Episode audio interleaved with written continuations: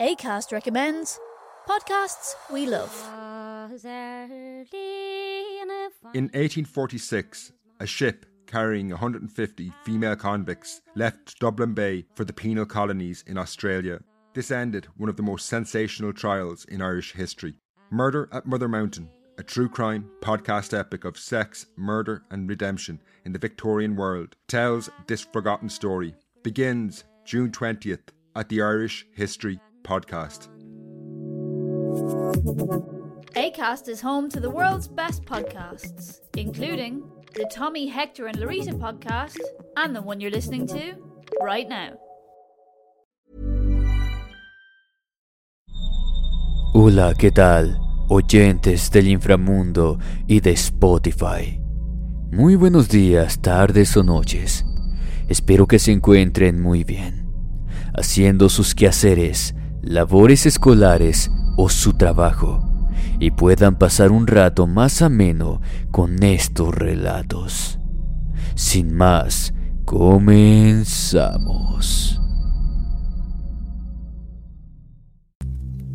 La casa de mi novia. Experiencia 100% real.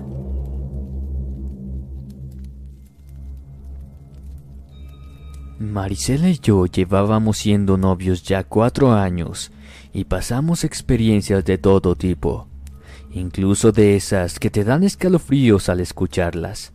Mi nombre es Pedro Luna y permítanme compartirles mi experiencia. Llevaba pocos días de conocer la casa de mi novia. Una tarde estábamos los dos solos. Me pidió que trajera su celular que se encontraba en su habitación mientras ella preparaba un pastel en la cocina. Al ingresar al cuarto, encontré su teléfono sobre la cama, y cuando me acerqué para tomarlo, sentí que algo golpeó mi espalda. Al voltear a ver de qué se trataba, solo vi en el suelo a una muñeca, una de tantas que Marisela tenía en su cuarto. Me agaché para levantarla, y en ese momento comenzó lo espeluznante. Cada una de las muñecas comenzaron a caer del estante en donde estaban. La lámpara que estaba sobre un mueble se encendió sola, y frente a mi mirada atónita, la cama comenzó a moverse bruscamente. Salí corriendo de allí en dirección a la cocina. Marisela me preguntó preocupada qué sucedía, pero cuando estaba a punto de contarle de lo que fui testigo, sus padres ingresaron a la casa. Así, sin más, me disculpé con mi novia y salí de ese lugar sin dar ninguna explicación. Esa noche ella me llamó molesta, preguntándome por qué me había retirado de esa manera y por qué había desordenado las muñecas. Le pedí disculpas por todo, le prometí que al día siguiente se lo contaría, aunque me aterraba la idea de volver a su casa. Así lo hice, eran las cinco de la tarde cuando, una vez más, quedamos los dos solos en su casa. Hasta ese entonces no le había confesado la verdad, pero no podía disimular el escalofrío que sentía al estar allí. Estábamos tomando un café en la cocina. Todo marchaba bien, hasta que ella decidió ir a ducharse y dejarme solo, comenzando mi maldito infierno. Sentí que el alma se me salía del cuerpo al ver que un vaso comenzó a moverse lentamente sobre la mesa. Primero fue el microondas, luego la cafetera, hasta que cada electrodoméstico se encendió por sí solo. Todas las puertas de los muebles se abrían y cerraban. Las luces se encendían y apagaban. Incluso la misma silla en la que yo estaba sentado comenzó a temblar. Fue entonces que grité desesperado. Quería salir corriendo, pero no podía moverme. Mariela escuchó mis gritos y salió apresurada a auxiliarme. Apenas llegó a la cocina todo dejó de moverse. Yo temblaba de terror, no podía ni hablar. Ella me abrazó y comenzó a llorar confundida al verme en ese estado, pero nada podía hacer para calmarme. Esa noche su padre me llevó a mi casa y desde entonces no regresé más a la casa de mi novia. Luego de unos días, y cuando pude estabilizarme nuevamente, hablé con ella y le conté todo. Sé que la respuesta que ella me dio sonará increíble y loca, pero de igual manera se las compartiré.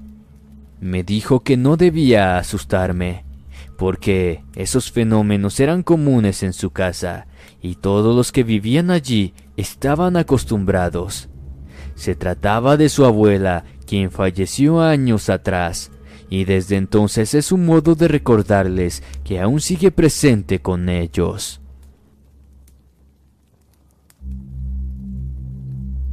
El edificio. Historia basada en hechos reales.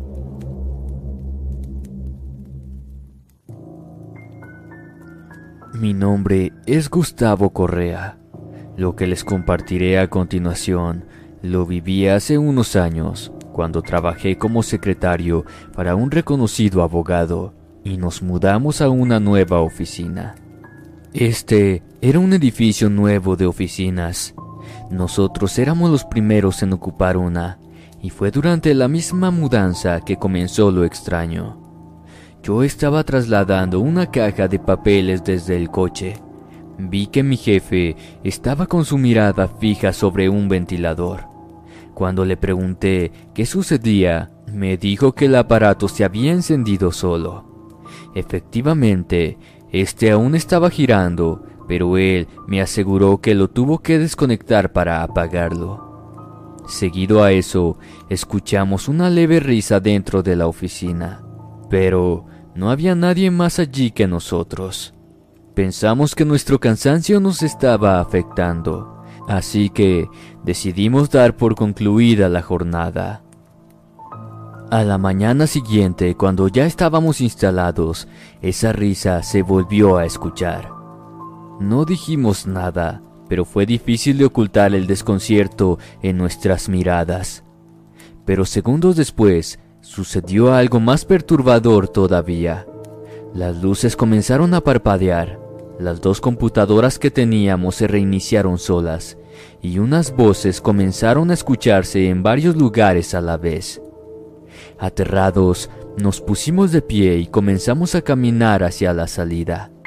Pero apenas nos acercamos a la puerta, ésta se cerró bruscamente frente a nosotros. Fue en ese instante que sentí el escalofrío más intenso de mi vida. Un grito ensordecedor retumbó en lo más profundo de nuestros oídos, congelando cada gota de sangre de nuestros cuerpos. El estado de shock en que nos encontrábamos duró unos segundos.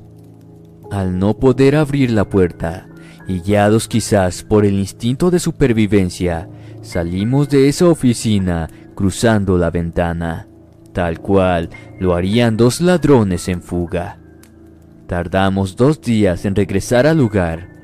Al parecer, todo transcurría con normalidad, o eso es lo que creíamos, pues llegando el séptimo día comenzaría algo aterrador. Estábamos en la hora del almuerzo. Mi jefe fue a buscar algo de comer y nos sentamos a disfrutar mientras platicábamos un poco. Una suave risa comenzó a correr por el interior. Teníamos todo cerrado. No había manera de que entrase aire por ahí. Poco a poco esa brisa se convirtió en un olor pestilente. Comprendimos que el fenómeno había regresado y sin darnos tiempo a reaccionar, esa cosa se manifestó frente a nuestros propios ojos. Desde una nube de humo oscuro se formó la silueta de un hombre. Este tenía su cuerpo deforme, la piel de su rostro parecía caerse en pedazos y unos ojos blancos nos miraban con un odio indescriptible. Simultáneamente a eso, las cosas comenzaron a moverse solas. La brisa se convirtió en un remolino que levantó los papeles por los aires.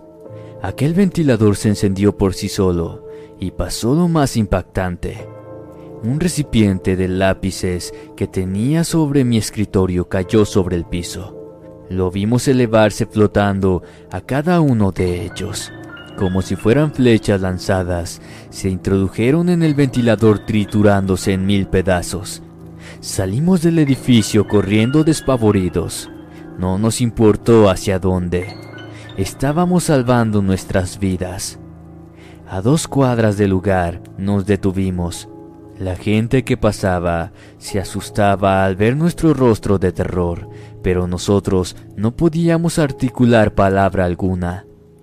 Días después mi jefe pagó para que fueran a sacar las cosas del lugar.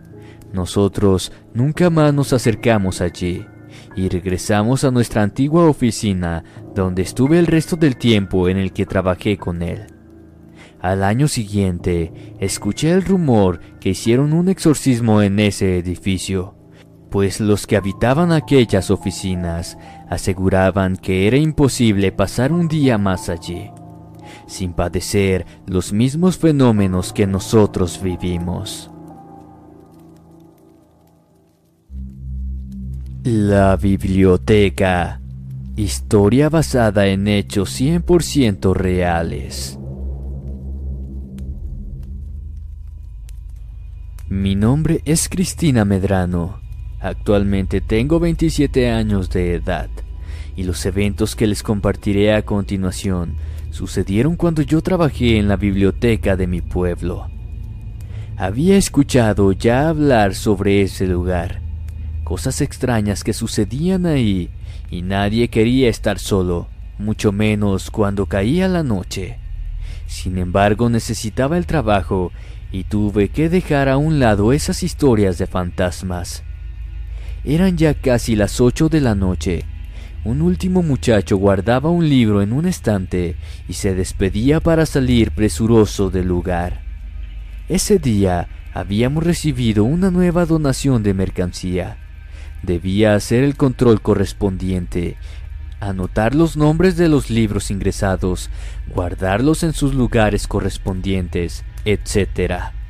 Por lo tanto, pasar la noche en ese lugar era inevitable y hasta el día de hoy me arrepiento de haberlo hecho. Estaba frente a la computadora pasando unos datos cuando de pronto ocurrió el primer evento. Escuché un pequeño estallido detrás de mí. Al voltear vi que se trataba de una lámpara que estaba a unos metros. Esta había estallado de la nada. Me levanté y fui hasta allí. Después de pasar unos momentos tratando de comprender lo sucedido, me propuse levantar los restos de vidrio. Me dirigí hasta el depósito en busca de los elementos de limpieza, cuando de un momento a otro escuché esas voces. Eran como muchas personas hablando a la vez, como si estuvieran leyendo libros, tal cual lo hacen quienes no respetan el silencio. Quedé perpleja unos segundos pues todo el lugar estaba vacío. Esos sonidos duraron solo unos instantes y el silencio regresó. Ya comenzaba a asustarme, pero no supe cómo reaccionar. Tomé las cosas para limpiar y me dirigí a levantar los vidrios, pero cuando volteé para llevarlos a la basura, vi algo que me dejó petrificada. Sobre una de las mesas había un libro, pero este estaba flotando suspendido en el aire. Recuerdo perfectamente cómo las piernas comenzaron a temblarme, y estando sumergida en ese terror, todo se convirtió en un infierno. Las luces comenzaron a apagarse y encenderse solas. Mientras duraba cada instante de oscuridad, pude ver siluetas de personas por toda la biblioteca.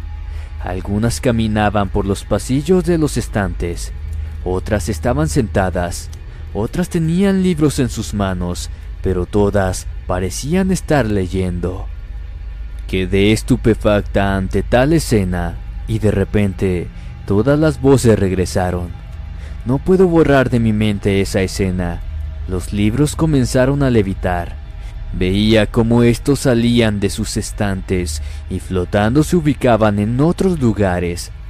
Las sillas se arrastraban solas, las mesas temblaban y mientras todo eso sucedía, las voces iban creciendo cada vez más torturando mis tímpanos.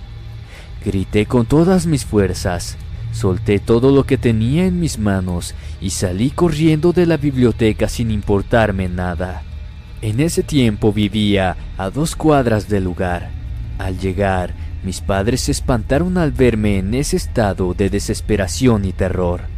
Me faltaba el aire, casi no podía hablar y aún tenía la piel de todo mi cuerpo erizado. A pesar de suplicarle para que no lo hiciera, mi padre fue a revisar el lugar. Luego de treinta minutos regresó, e increíblemente me dijo que todo estaba vacío y en orden. Aún así, esa fue la última vez que entré en esa maldita biblioteca.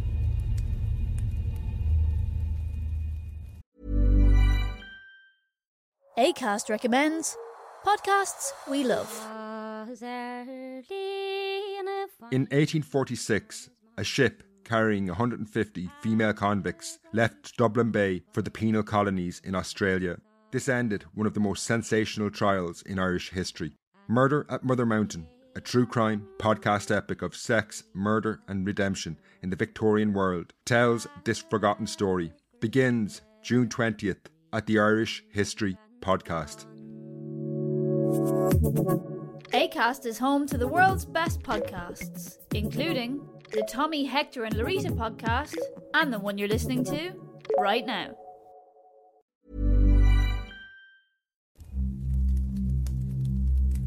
El Banco Siniestro. Historia basada en hechos reales. Muy buenas noches, inframundo. Mi nombre es Román Gutiérrez. Esto me sucedió hace unas décadas, cuando la palabra Gates era solo una película. Trabajaba como vendedor en una empresa de mi ciudad. Fue mi primera y única noche en aquel lugar. Era un banco. Recién entonces descubrí por qué nadie quería cuidarlo. Eran aproximadamente las dos de la madrugada. Estaba parado detrás de la puerta de entrada, observando hacia la calle a través del vidrio, cuando de repente escuché un silbido detrás de mí. Mi primera reacción fue apresurarme a encender mi linterna pues por orden de los dueños debía mantener la mayoría de luces apagadas, y ese sector estaba totalmente a oscuras. Caminé por todo el lugar y al estar a punto de cruzar al otro sector, el silbido volvió a escucharse, pero ahora detrás de un pasillo. Me dirigí allí ya un poco asustado, y cuando lo estaba recorriendo los sonidos de unas ruedas me hicieron voltear. Era un pequeño carrito, de esos que usan para cargar todos los elementos de limpieza, y se movía lentamente en dirección hacia mí. Quedé desconcertado. Nadie lo empujaba, simplemente se movía solo. Se detuvo a unos pocos metros y después de permanecer inmóvil por unos segundos, este brincó como si alguien lo estuviera levantando por los aires. Todos los elementos cayeron regados por el suelo. Yo quedé petrificado y al instante comenzó todo el siniestro espectáculo. Escuché abrirse los grifos de los baños. Las luces de las oficinas se encontraban solas y pude escuchar claramente cómo los muebles eran arrastrados. No importa a dónde me dirigiera, todas las cosas a mi alrededor se movían solas. Los papeles de las oficinas parecían volar, como si alguien los tomara y los arrojara por los aires. El silbido comenzó a sonar por todas partes. Este se provocaba trasladándose por todos los sectores. Aquellos elementos que estaban sobre el suelo comenzaron a girar sobre sí, y cuando estaba a punto de gritar de espanto, todo se detuvo. Quedé inmóvil por unos momentos. Ni siquiera podía parpadear. Sentía rígido cada músculo de mi cuerpo. Después de unos minutos y sin saber aún si todo lo que acababa de ver era real, comencé a recuperar el aliento. Con pasos temblorosos logré regresar hasta la sala de ingreso. Todo el lugar era un perfecto caos. Los muebles, las sillas, los papeles, todo era un desorden. Quisiera que todo hubiera terminado ahí mismo, pero no. Al volver a escuchar aquel silbido, todo volvió a comenzar de nuevo. Como pude logré escapar de allí. Recuerdo perfectamente unas risas detrás de mí mientras salía totalmente espantado de aquel lugar. Jamás supe qué demonio sucedió aquella noche, pero yo renuncié a la mañana siguiente, sin ni siquiera recibir una explicación de todo lo vivido en aquel siniestro banco.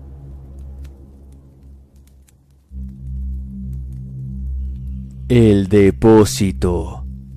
Historia basada en hechos reales.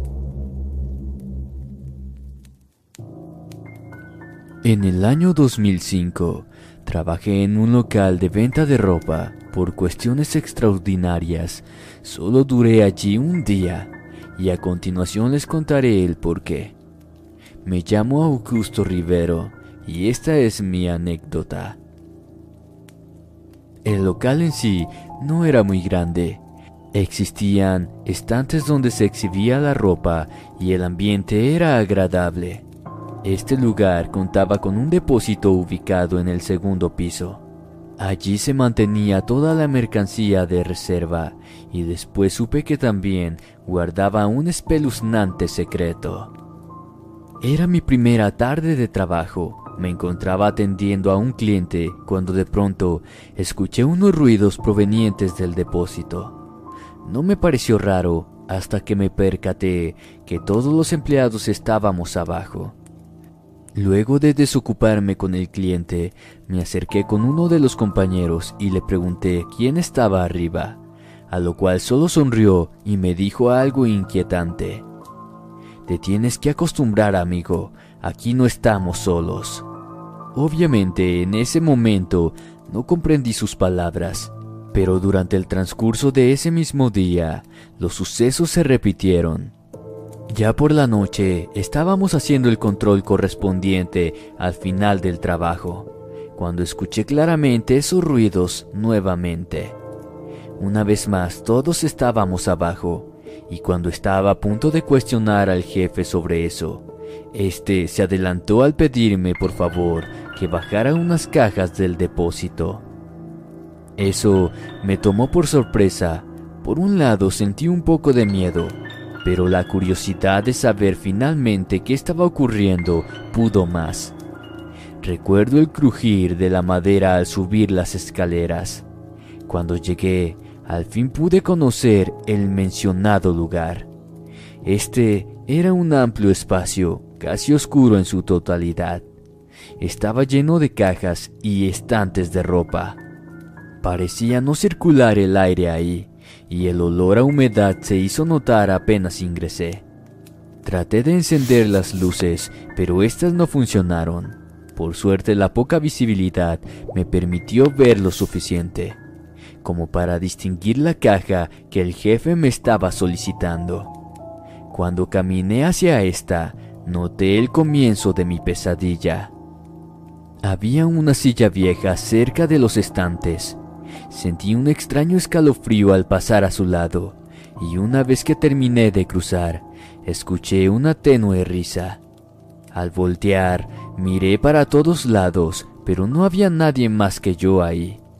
Me acerqué a la caja y cuando me incliné para levantarla, vi claramente cuando otra caja que se encontraba a un lado se movió por sí sola. Me quedé quieto pero no tuve tiempo ni siquiera de reaccionar, pues inmediatamente todas las demás cajas comenzaron a moverse también. Me enderecé y retrocedí asustado mientras miraba a todos lados. Podía ver todas las cajas moviéndose a mi alrededor, pero sin duda alguna fue lo que vi a continuación lo que me hizo salir el alma del cuerpo. Esa silla que yo había visto con anterioridad comenzó a elevarse lentamente hasta quedar suspendida en el aire, para luego comenzar a girar sobre sí misma a una gran velocidad impresionante. Quedé petrificado, comencé a gritar aterrado, ni siquiera podía moverme para correr del lugar. Los estantes comenzaron a arrastrarse, Las ropas empezaron a volar por los aires y las cajas a caer. Se escuchaban risas. Ahora hacían eco en todo el depósito. Caí de rodillas sin tener fuerzas para levantarme, y frente a ese impactante fenómeno perdí el conocimiento a causa del horror experimentado. Me desperté ya en el primer piso, rodeado de los empleados y mi jefe mojándome la cara para despertarme. Algunos me miraron preocupados, otros sonreían, solo mi jefe me hablaba tratando de tranquilizarme. Esa noche y de la peor manera comprendí las palabras que me dijo aquel empleado, y por supuesto fue la única jornada que trabajé allí. Espero que mi experiencia haya sido de su agrado.